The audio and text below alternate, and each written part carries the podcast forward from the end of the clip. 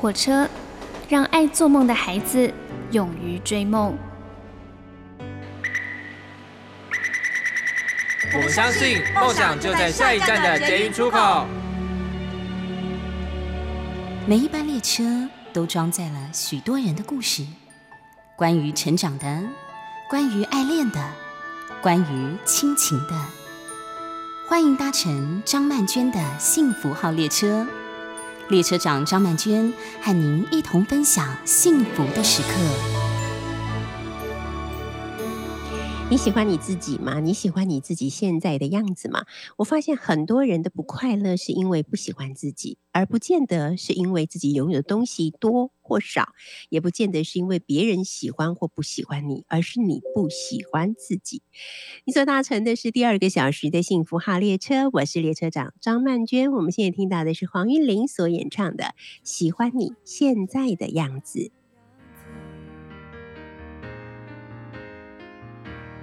就是喜欢你这样的脾气，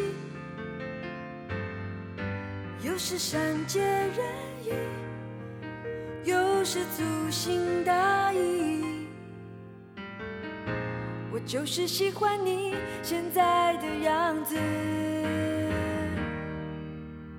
我真的喜欢你现在的样子。真的喜欢你这样的任性，有时千言万语，有时不说一句。我真的喜欢你现在的样子，不要轻易尝试任何改变，改变你现在所有的一切，因为我能。再多爱你一些，不要怀疑自己，属于你的一切都是美丽。我相信，只有真心能永远。我就是喜欢你现在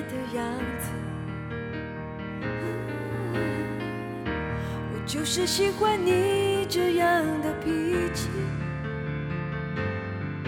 又是善解人意，又是粗心大意。我就是喜欢你现在的样子。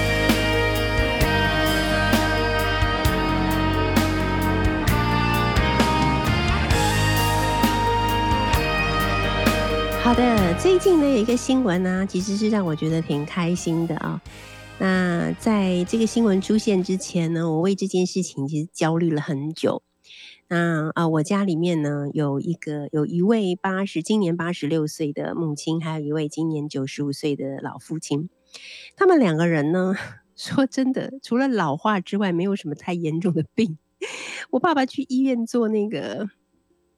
我不知道是什么心心电图还是做什么的时候，在那个帘幕的后头，然后外头有一个年轻的医生，一边看他的心脏，一边一直转过头来问我说：“这个这个是九十几岁的老人家吗？这这个真的确定是九十几岁的老人家吗？就是觉得他心脏很好呢吗？就是很不错啊。”好，那我的母亲也是，就他们都身体都没有什么太大的病啊。但是我的父亲是思觉失调，我的母亲是失智，是中风，小中风引起的失智啊。好，那。他们其实最需要就是有人稍微照顾一下以及陪伴嘛。那我一个人说真的，我根本不可能去呃 cover 这样的事情，所以我就请了，一直都有在这几年来六六年来吧，六七年都有请外籍看护。那我请了一个我觉得很棒的外籍看护，她在我们家，我觉得她有点像在我们家 long stay 的那个 女孩子一样。好，就是我们都把她当家里的人看，她在家里也非常自在，然后跟我们在一起相处，就是很像是一家人这样。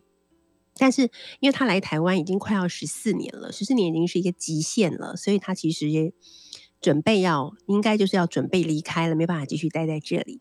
但他自己个人的意愿的话，他是还是希望有可能待在这里工作。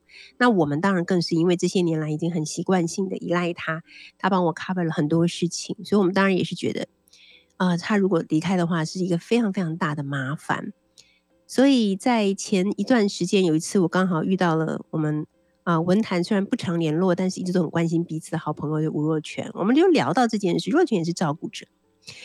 啊，我们两个都很烦恼，然后就说怎么办呢？因为他的情况，待会儿我们会请他来聊一聊，就是他的情况跟我情况很类似。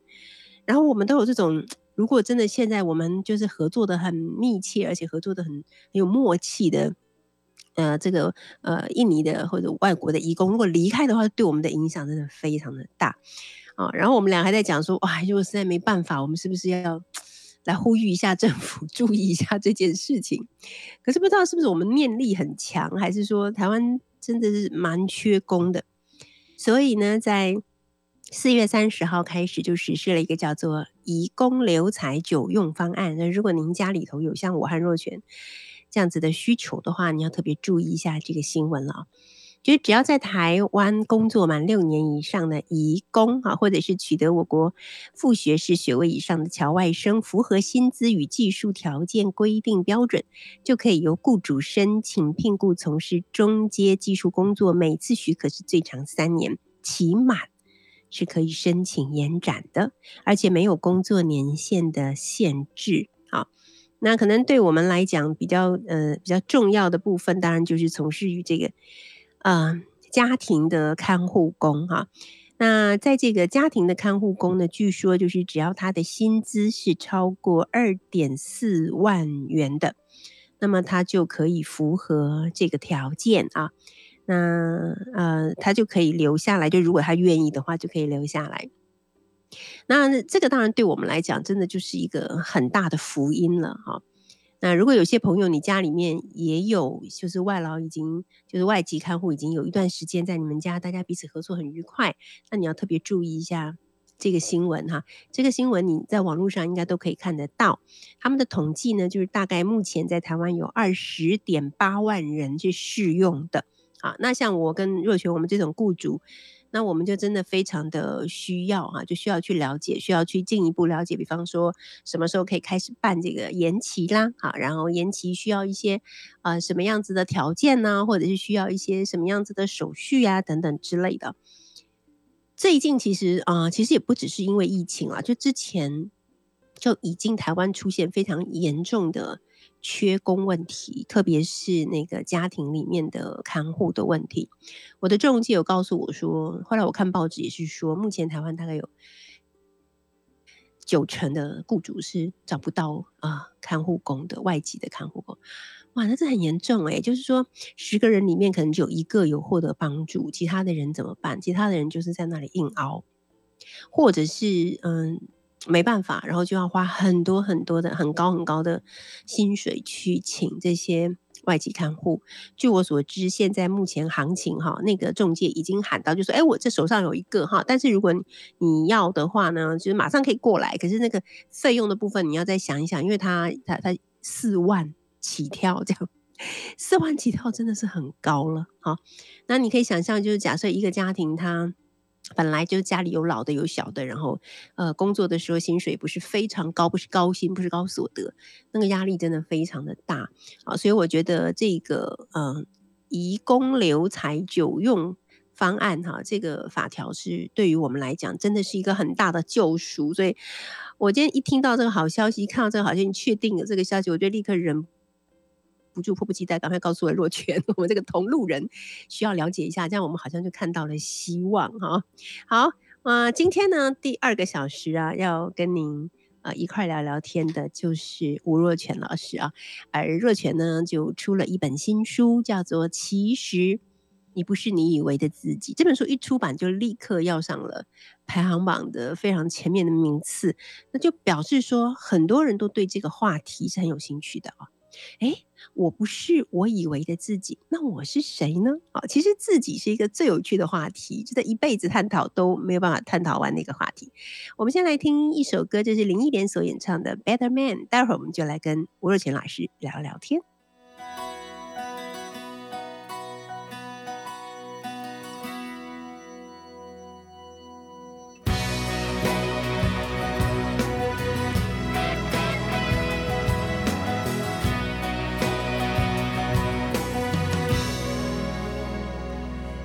吻我之前，让我看你的脸，穿过你的眼，直到心田。泪水洗净昨天，用未来时间，看辽阔世界，分享一切关于爱。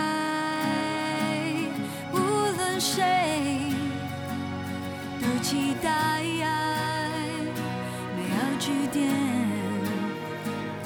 让我相信。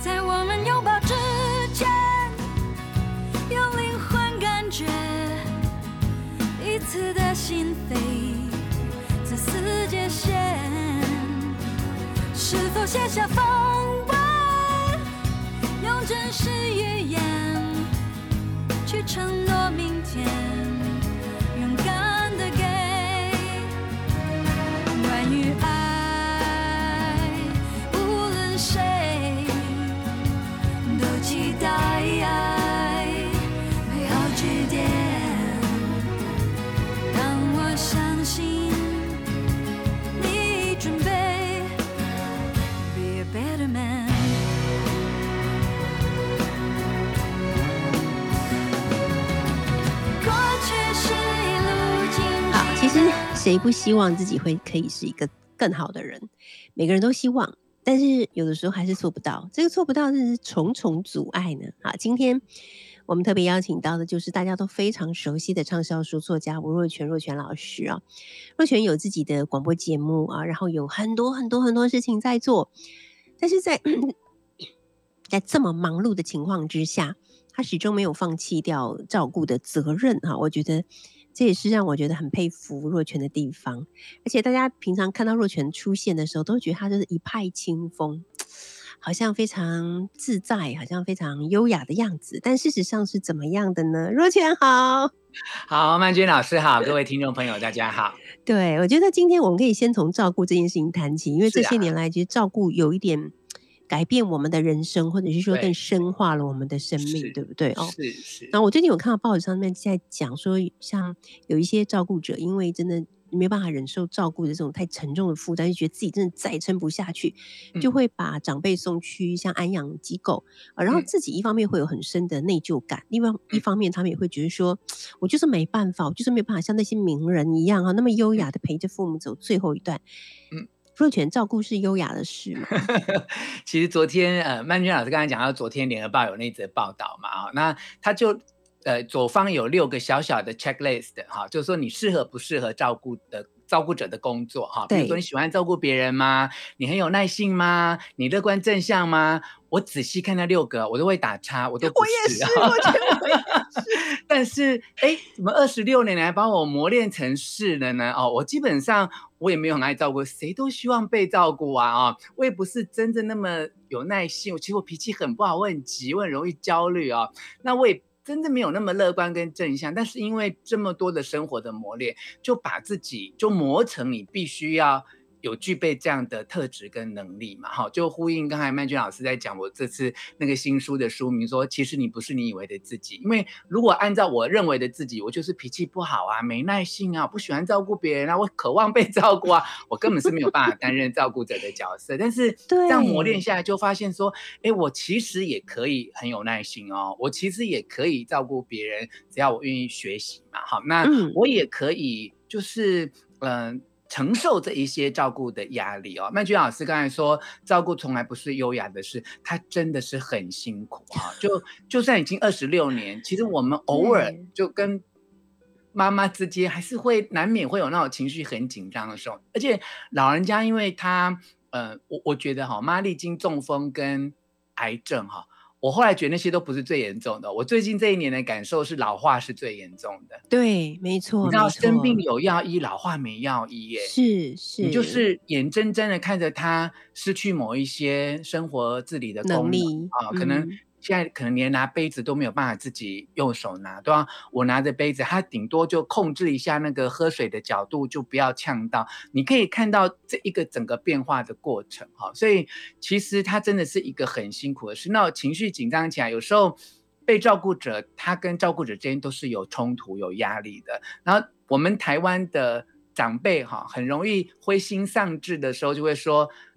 那我死掉算了，好，那我也不想活了，等等。你知道，那些老师一定有那种经验，就你那个负责照顾人听到会很难过，会觉得说啊，你想死哦，你不想活，那我这几年不就白忙了吗？哦，那我我从早到晚我在干嘛呢？我在照顾一个他本身不想活的人嘞。可是你同理去想，就是说。他多灰心，多丧志，他多么的不能够胜任他现在的自己，嗯、他才会有这种放弃的念头啊！就二十几年前，我听到我妈这样抱怨的时候，我一定会很激烈的说：“好，那就一起啊，就想死就大家一起的。”但是二十年后的今天，我已经能够同理他那一种对自己的无能为力，所以照顾真的他不是优雅的事啊。那在家里或送去安养院，我觉得是。每个人不同的选择，因为其实他都有一些时间啊，跟经济。像曼娟老师刚才讲昨天那个新闻，那个小姐说，她连半夜扶她妈妈，然后自己都跟妈妈一起跌倒，然后整个身上都是那些排泄物没有办法处理的时候，嗯嗯、我我觉得我们真的对于照顾者的辛苦跟力不从心是很能够理解的。没错，没错。而且每次当我觉得好累的时候，我就会想到，嗯，若泉已经二十几年了，他都可以撑住，我也要撑住。所以，我有时候也觉得，对照顾者来讲，哈，同路人的同在是很重要的，嗯、对不对？是是是。所以我其实每次。就看手机啊，看脸书啊，看到曼娟发表的一些照顾者的心情，我都会觉得说，其实那种有这样经验的人，互相去支持对方，然后同理对方，给对方一些鼓励，其实是真的是无声胜有声，是内在很大的支持的力量。呀，没错。好，我们来谈谈这本新书吧。这本新书呢、啊、是月之所出版的，其实你不是你以为的自己哦，里面有一些。呃，名词，我要先请教我们若泉老师来帮我们解释一下这些名词啊。好，比方说小我、高我，嗯、还有限制性信念，嗯、其实这几个名词还有无条件爱自己，有一点像是贯穿整本书的一个中心思想，对不对？是是是，其实像小我啊，在心理学也有所谓的小我、ego、自我，它大概或本我，它就是说，我们饿了要吃东西，渴了要喝水。好，你对我讲让我生气的话，我要发脾气。哈，比较接近原始本能本能的自我。哈，那这是心理学啊，包括我们常常在讲一些灵性学啊、神秘学啊，大概对这个小我的概念是这样。那当然每一个学派它的定义有些是。非常严谨的，甚至包括你几岁啊，心理的状态，那我们就暂时忽略这些细节哈。那高我就是说，你挣脱了这一些内在的恐惧哈，你可以呃，譬如说你你遇到你很好吃的东西，你可以哎觉得我除了自己吃一点之外，我也愿意分享别人，照顾别人。他已经挣脱了你那个自我的保护，你能够脱离自我的恐惧，然后接近一些比较爱、比较宽容、比较。慈悲，然后跟你的灵性能够结合哈。那简短讲一下，就在灵性学里面，灵性学的概念就是说，每一个人哦，我们的灵魂都是相连接的，那我们只是肉身哈，帮我们隔开而已。那这个灵魂来自宇宙外太空一个很强烈的、很大的能量的一个载体。那我们只是从那边。呃，下载了某一些能量在我们的身上，那我们来到人间，其实就是在这个过程里面，就是我们呃出生成为人，那用我们的感官去体验这一些眼耳鼻舌身意啊，这个感官的一些概念跟感受。那么之后我们要学会就超脱这一些感官的爱恨悲欢，对于东西的执着，对于呃美食的享受等等，你能够不受限制于它。而到一个你能够不被他控制，你能够控制自我，所以就到一个高我的境界，就是你可以把别人、把曼娟老师、把若泉都当作是你，当作你要去爱、你要去关心、无条件去付出的对象。那这就是小我跟高我的差别。嗯。所以高我的感觉好像更加有宗教情怀，是不是？他不见得要透过宗教，因为其实宗教都在宣扬这件事情。对啊。但是在灵性学上面，哦、当然有很多你看到国外很多 New Age 的书籍，他也许会啊、呃、说这个约书亚会从上帝、从圣母玛利亚里面去得到一些这样的概念哦。那你从佛教的经典里面，可能就是佛陀啊、观世音菩萨。那我觉得这是宗教给人们的一些心理上面去。呃，依附的一个力量哈，但你如果没有宗教信仰，其实也没有关系。你只要相信宇宙是是有一股大爱的，就是不管你心情好不好，嗯、太阳都会升起哦。就算是雨天，你看得到光，嗯、你看到路边的花会开，你就会相信，其实，在宇宙当中有一股很神秘、很强大的力量，它在爱着你，它在看护着你，在守护着你，那你就可以得到一种高我对你的支持。所以，呃，若泉在这本书里面，其实讲到很多故事的后面的结论都是说，爱、嗯、都是爱这个字，嗯，都是爱这个字啊、但是，我也真的觉得，我们爱别人，有的时候会比我们爱自己来得更容易一点哈、可是，人为什么这么的不爱自己？到底是为什么呢？其实最最早其实是因为恐惧啦，因为人是所有哺乳类动物里面最晚学会独立的。嗯、你看马啊、狗啊、猫啊，生出来翻几翻，它就自己会跑了哈。嗯、但人要经过一年多的学习，所以在那个学习的过程当中，其实都会有一种自保的念头，觉得说，哎，我要能够先保护自己，先让自己活存下来哦。在这个过程当中，其实父母亲，尤其是华人的社会，给孩子很多的期待。啊，父母经常跟孩子说：“你不能够怎样，你不能够怎样，你不能够怎样，或你应该要怎样，你应该要怎样。”这所有的你跟孩子说过你不能够怎样，或你应该要怎样，就会变成将来孩子他用来批判自己，他衡量自己好不好的标准。好、嗯，他就像那种魔咒这样一句一句输进去那个 头脑里面，那小孩就会觉得。我好像不完美，对不对？嗯、我好像不够好，不够强大，所以就会变成你，你反而要无条件爱自己是困难的，但是你好像要对别人施予一些好好感，给付出一些，好像就变得没那么困难。嗯，了解。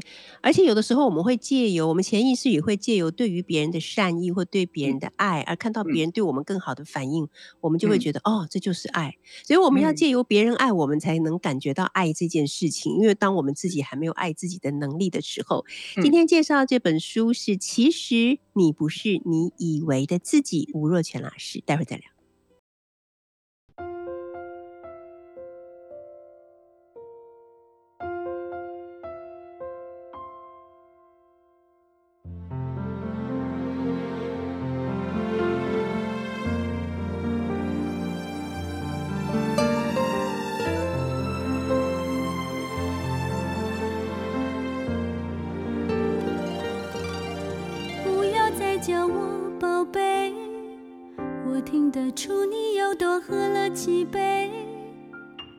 多谎言和推诿，爱已经无路可退，这次真的不能挽回。我的青春多可贵，奉献给爱，奉献给你，不后悔。即使快乐这样短，像你送的花枯萎，眼泪只能灌溉伤悲。我在爱情里孤单飞行。窗台站着一排玻璃瓶，红色是你的嫉妒，黄色是你的自私。绿色是你忍不住的偷袭，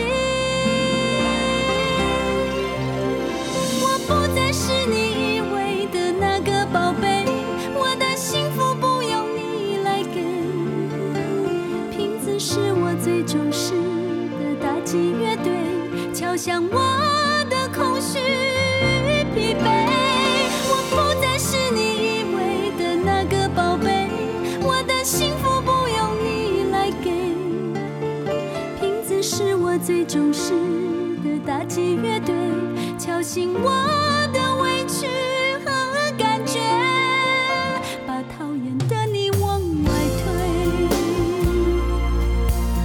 你。所搭乘的是第二个小时的幸福号列车，我是列车长张曼娟。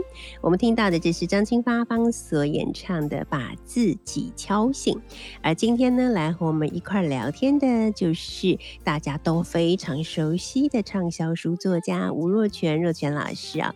也是你不知道的，你可能跟我一样不知道，但是也许你知道，只有我不知道，就是若泉老师其实还是一位咨商师，怪不得我就常常觉得在若泉老师的文章里面。面很有那种咨商的味道跟感觉哈，确实是让很多人的一些心里的已经纠结很久的疑问豁然开朗，或者得到救赎啊。这本新书其实你不是你以为的自己啊，我觉得可以下好多小标哦，比方说你可以是更强大的自己，你可以是更宽容的自己啊，你。可以是更好的自己等等之类的哈。好，来若晴老师，刚才我们呃已经跟大家呃分享到了，就是比方说小我啊，好，然后高我是什么啦？我们也聊到了人应该要怎么样来，就是看待自己的生命和一些你以为不可能的事。我们到了中年了，像我这个年纪，很多跟我年龄差不多的朋友，他们都已经退休了。有的时候是夫妻两个人都已经退休了，虽然退休了，但是每个月还是可以领退休金嘛，那生活过得也都还不错。可能有时候手上还会有一两栋房子之类的啊。那大部分的人还是每天过得很没有安全感。好，但是我会有很少数的朋友，他们很厉害，他们就从一两个人都一退休就开始，那时候还没有疫情嘛，就开始全世界到处去玩，然后私底下其他的朋友就在那边窃窃私语说：“我跟你讲，他们一定中了大乐透了，不然怎么可能这样玩哈？” 然后有一次我忍不住我就问他们说：“你们是不是中乐透了？”他说：“没有什么乐透，那一天到晚出去玩呢，全世界走透透。”他说：“拜托，我只是在提前使用我的遗产，哦，提前使用我的遗产，我觉得哎很有。”道理啊，然后到了现在刚好疫情又发生，他们刚好又有了孙子，就每天快快乐乐在家里带孙子，很开心。为什么？因为之前都玩过啦，有没有？就觉得我的人生没有浪费啊，我想要干嘛就干嘛，就很开心啊。我们接下来就来聊聊这个舍不得的心态，在书里面，若晴有特别提到这个，我在看到的时候我就忍不住莞尔一笑。嗯嗯，好，其实在，在呃灵性的法则里面啊、哦，它就两个不同的呃概念啊，一个就是匮乏的心态。好，当你觉得你好像很多东西你舍不得用。其实你明明就有哦，我觉得我们长辈，包括我们这个时代，常常会这样哈，买了一条蛋糕给妈妈吃，哎，放在冰箱，发现她怎么三五天都没吃，那个蛋糕都已经干了，都已经没有办法入口了啊。那书中有个例子是，呃，有一个男孩跟女孩分手，就这个分手的时候，那女孩就问他说，哎，我当年去英国留学，那么千里迢迢寄给你那条围巾，你都没有用，你是不喜欢吗？嗯，可那个男生是因为觉得，哇，我。难得有这种英国来的舶来品的围巾，就舍不得戴哈。你看这种，因为你舍不得用，其实你现有的东西哦，你并没有去借贷啊，去跟别人乞讨啊，其实就是你你本身现有的东西，可是你就一直舍不得用，嗯、那它就是一种害怕自己没有，它就是个匮乏的心态啊、哦。那宇宙的原则就是说，你的心理的频率啊，就像我们现在。在听九八点一，我们在听曼娟老师的幸福号列车。你的频道要转到这里，你才会听得到嘛？哈，嗯，那你想想看哦，如果你的心里是一种匮乏的频率，所以你就会跟宇宙匮乏的频率共振。哦，所以你越觉得这个东西没有，你就会越没有。嗯，你看，明明你就有，你还不用，那不就跟没有一样吗？嗯，哦，他他是这个一个心心理，所以当你什么东西都舍不得，其实你要回去探讨的不是这个东西对你的价值或者什么，是你还问自己说，我为什么那么害怕没有这个东西，害怕到我明明都已经有了，我还要让自己就是存在一个没有的状态里面，我习惯那个没有跟那个匮乏啊，那很多人。对上天，不管你信什么宗教去许愿，他如果他许愿的那个起心动念，他内在是一种害怕失去，害怕自己没有，害怕贫穷。那你虽然许出去的愿望都是，呃，我想要中乐透啊，我想要得某个奖啊，嗯、我想要公司哎帮我升级啊、加薪啊，可是因为你内心是害怕、是匮乏，那你许出去的愿望，你所共振的频率。都是匮乏的频率，所以你很难真正让自己处于那个就是丰盈啊，跟匮乏相对就是丰盈。Oh. 那曼玉老师也看到有一些人嘛，哈，就是他其实拥有的财富不多，但是他很慷慨，对自己对别人，哈。有一种人当然是对别人慷慨，对自己很很很很辛苦的啊，就是严以律己、宽以待人的人。可你知道这一些人到最后。如果他心中对于自己的付出是希望让对方对我尊敬，他对我有好感，我的付出都是为了让他对我这个人有所价值的肯定，那他其实还没有真正的在享受那个付出的快乐嘛？他的付出都是有条件的，都是要跟别人交换的。那这不论是在亲情啊、子女啊、朋友之间，他共振的都是一个匮乏的频率，就没有办法让你的人生真正的有丰盈的感觉。嗯对，这就是若璇老师提到的一个叫做同频共振的原理，对，对不对？嗯嗯嗯，嗯对。那所以其实怎么样？因为有些人他真的已经就是对自己很很严苛，苛但是他对别人非常慷慨哦。嗯嗯，我们华人的传统里面觉得人都应该这样。嗯、有没有？我们都觉得人应该这样，这跟我们的民族性跟教育是不是有点关系啊？哈、嗯，有哎、欸，我最近这几年因为学习心理学跟灵性学，嗯、我才透彻一点哦。就是我朋友都说啊，若泉你真的很自律啊、哦，那么、嗯、呃，很很很对对自己要求很很严格这样哈、哦。嗯、那我以前也觉得这个很好，而且我觉得这个自律跟自我要求严格，说真的，还让我尝到一些学习上的好处哈、哦。就是哎，让我已经都年年过中年了，我去哎学什么考什么好，哎，好像都能够达到我的目标这样哈。嗯、但是我后来想清楚了一件事情，我所有的自我要求，所有的自律，如果回到刚刚跟曼娟老师说明的，如果我是基于一种害怕，我害怕我会失败，我如果不努力，我就会失败；嗯、我如果不自律，我就会失败。你知道，那整个过程当中，其实我不是快乐的。我都是害怕我不够成功，嗯、所以我必须要那么的努力。所以我最近这几年完全改变了这个想法，就是我所有的付出跟努力，我都会问我自己：我是基于一种喜乐、一种开心、一种对于成败得失都没有那么计较的心态去追求，还是我是一直很害怕失败？哈，当我因为很害怕失败而努力，就像你啊。不是你，不是曼君老师，就像很多人，他为了害怕自己变胖，就不敢一直吃东西。对对对，人都没有办法减肥成功，因为他其实心里面是给自己这些无形的一种一种限制。哈，所以我们要自律可以，但是我们的自律并不是因为害怕我不这么自律，我就会失败，而是因为我觉得我想要享受那一种我能够。哎，掌握自己的方向，能够让自己很舒适的活着的那一种感觉，这种感觉虽然都是在自律，但因为你的心理不一样，你的过程就不同，得到的结果也完全不一样。呀，没错。我们再来聊一聊，就是我相信在，因为我自己在我的那个呃粉丝团常常遇到这样的状况，我想若泉老师应该有遇到，就是说有时候你会呃想要贴一些贴文跟大家讲说，很多事情过去了，就算有一些创伤或者是什么，因为你要选择应该。要放下，不一定是一定要原谅，嗯、但是起码你要放下，让这个事情过去。就是如果它是一个坎，你要让它过去。嗯、每当我们贴这种贴文的时候，底下一定会有人说：“那过去不了怎么办呢？为什么我一定要让它过去呢？嗯、为什么我一定要原谅那个伤害我的人呢？”然后就变得很生气，这样。嗯、所以我看到若权老师有提到关于那个加害者的心情的时候，我就觉得这个部分真的是应该让很多人读到之后会有一种。啊，我终于明白为什么我应该要放下的那种感觉，对不对？是，嗯，其实呃，曼君老师哦，就是人哦，就是因为我刚才讲说，我们从小就呃必须要自己学习独立走学走路，然后大人喂食我们吃东西，在那个过程当中，其实很容易就是在自己的潜意识里面输入一个概念，叫做受害者心态。你可以发现，我们身边很多人，他发生很多事情，他第一个想到就是他自己是被害者，对，有没有？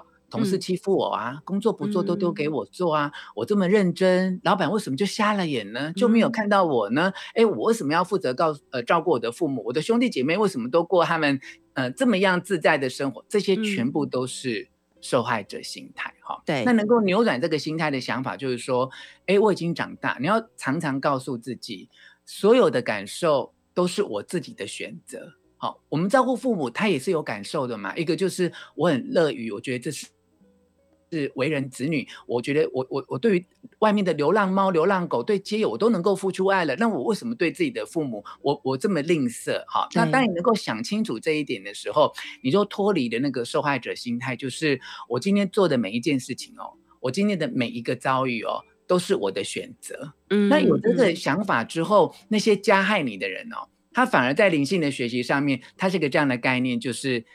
他们其实是配合你的生命的剧本演出，啊，他们就演出那个要让你觉得不开心、不舒服的角色。那他们的目的就是要告诉你，你其实是可以有选择的。嗯，就算这个剧本是这样，但是你可以选择你接受，然后让自己能够安心自在的去面对。呀，没错。好，因为跟若璇老师聊天，太多话题要聊，所以我们连歌都没有时间听，我们就继续聊下去好了哈。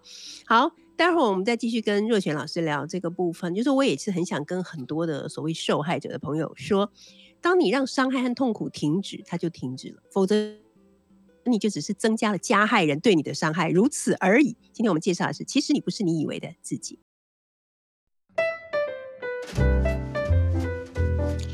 你所搭乘的是第二个小时的幸福号列车，我是列车长张曼娟。今天邀请到的呢，是大家都非常熟悉也非常喜欢的、非常喜爱的畅销书作家吴若权老师啊。这本新书呢，其实你不是你以为的自己哦。我相信会对于很多人的内在世界的一些困惑，或者是觉得对于往事曾经发生过的一些事情的纠结和意难平。我觉得这本书读完之后，应该可以带给大家很多的启发跟开解的力量。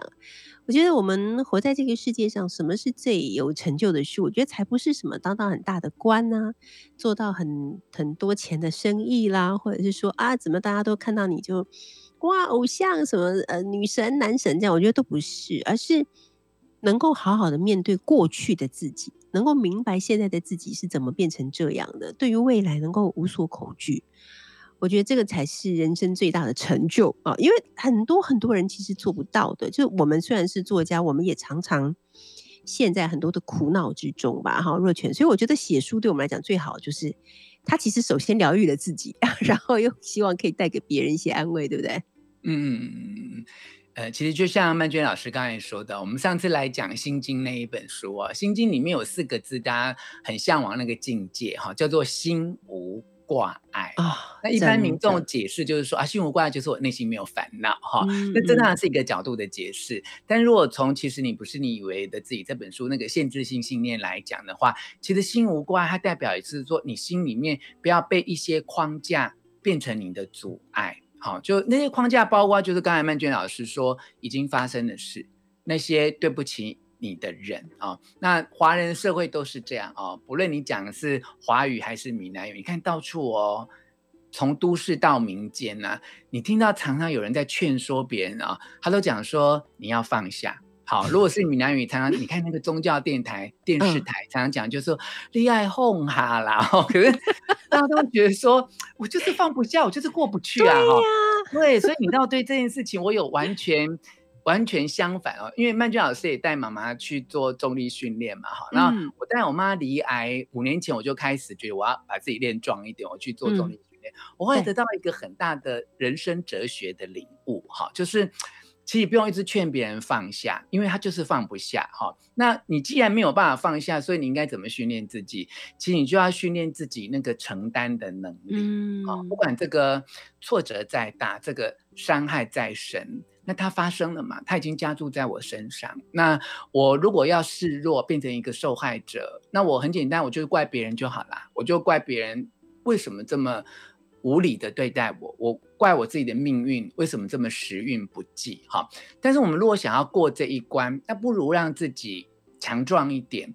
我能够承担别人对我的伤害，好，我能够承担这些。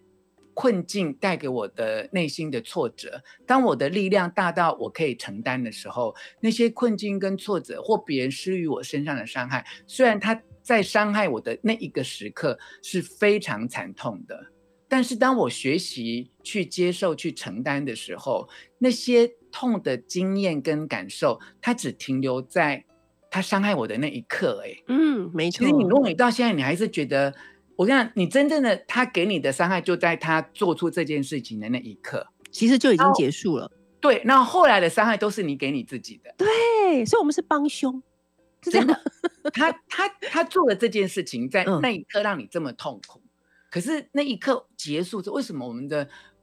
美国、欧洲在讲这些当下、当下活在当下、当下力量。我们华人老庄啊，各种思维都在讲当下，就是讲此时此刻。其实他就要告诉你说，那个痛应该是结束在那一刻，它没有结束的原因是你自己赋予那一些痛苦跟伤害更多、更深、更长远的力量。哈、嗯，所以当你看清楚这个事实之后，你就会知道说，哎，我不应该那么傻，对不对？对方已经砍我一刀，我已经痛的半死，我怎么还连续砍自己一百刀呢？对，或者是抓着那个刀子不放，说继续继续砍，继续砍。是，而且我们有一个有一个恐惧啦，就会觉得说。嗯哎，我如果原谅对方，那不是让他太好过了吗？哦，对，没错，结果是让自己太不好过。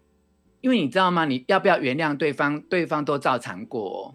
没错，他不会因为你原谅不原谅他，他就好过或不好过哦。你会知道，这所有原谅不原谅的思维，都在你自己的小宇宙里面。跟对方无关呢、欸，嗯、对方也不会因为你原谅他之后，他就真的没有罪恶感。哇，他有没有罪恶感，在于他自己的良知跟反省。他不会因为你原谅他之后，他就好过，也不会你不原谅他，他就不好过。这完全是两件事情。好、嗯，所以原谅或释放自己，它最重要的意义就是，哎，我们就接受一个事实，就是那个伤害它已经发生了，就在那一边。那我要让这个伤害的停损点。就是设在我自己觉醒的那一刻，虽然我真的已经三年五年来都已经在这个痛苦当中懊恼，但没有关系，因为今天听到曼娟老师的节目，那我们就让你的痛苦跟伤害在此时此刻就结束掉。好，那我们就可以重新去面对这一个伤害给我们带来的力量，我们应该怎么样从中间去升起一些让自己更强壮的。起心动念，然后用方法去培养让自己更强大的方式，然后真正找回那个其实是可以承担的自己。嗯，最后我要来讲一个，我看到这个题目的时候，这个片名的时候，我也忍不住笑出来。就是若泉老师有写一个叫做“向宇宙下错订单”，对不对？这个我觉得好好笑。这个跟大家讲一下，嗯、怎么叫做向宇？首先，怎么向宇宙下订单？再来，怎么下错订单呢？嗯嗯嗯，好，其实我们每一次的起心呢，不管你有没有一个宗教仪式，嗯、或你就算没有宗教仪式，我们也会哎生日的时候会许愿啊，等等啊。那我们跟宇宙下订单的时候，一定要记得，就是说它一定要是一个正向的肯定句，因为宇宙听不懂否定句。你不要说 我不要变胖这样，你直接说。我会比现在减少五公斤就好了，因为宇宙听不懂负面的意思，它只能听得懂正确的意思。那第二个就是说，其实我们有一些灵性的法则，是说，哎，我不要去规定老天哦，什么时候要实现这个愿望啊？因为有些人会觉得说，我要三个月之内要中乐透这样。嗯。那有些灵性法则老师就会说。你干嘛规定老天要几年几月实现你的愿望？你就自己许愿就好。但是其实有不同的派别哦，曼娟老师很有趣哦。嗯、有些有些有些说法是说，你要把你的愿望，你的你你要下订单嘛，你就不需要把那个送货的日期讲清楚嘛。哈，好，那我自己的呃研究的心得就是说你可以讲你要什么肯定句嘛。好，你可以讲你你很想什么时候要。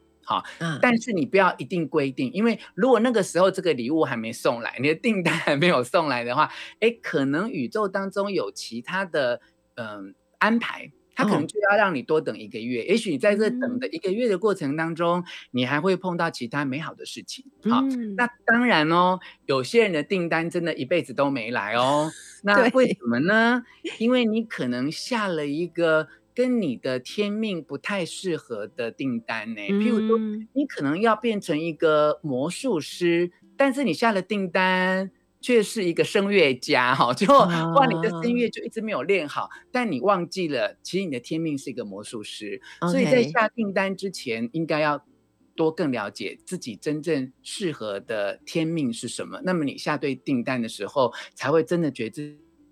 自己嗯，好像真的很有那个感觉跟感应，嗯，所以这个下订单之前，还是要先了解一下自己，对不对？嗯，要开放性的探索啦。我觉得我们有时候人太快去评论自己能做什么、不做什么、适合或不适合什么。那我会觉得，其实现在大家的寿命都在延长哈。我觉得就算我们已经年过半百，还是可以用好奇的心，多多去探索自己。各种可能性。嗯，没错。好，今天呢，嗯、跟我们一块聊天的是大家都非常熟悉也非常喜欢的吴若权老师啊。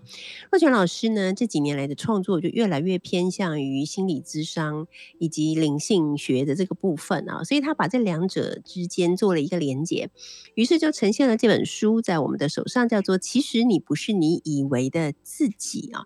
大家可能会觉得哇，这本书一出怎么就这么畅销？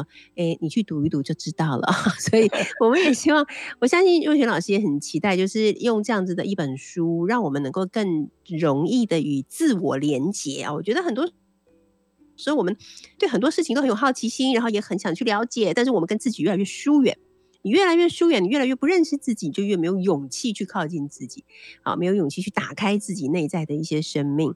所以今天借由这一本书呢，希望我们每个人都开始了解到底真正的我是什么。然后你会发现，其实自我是很值得喜爱的。我们希望这一天能够尽早来到你的生命中。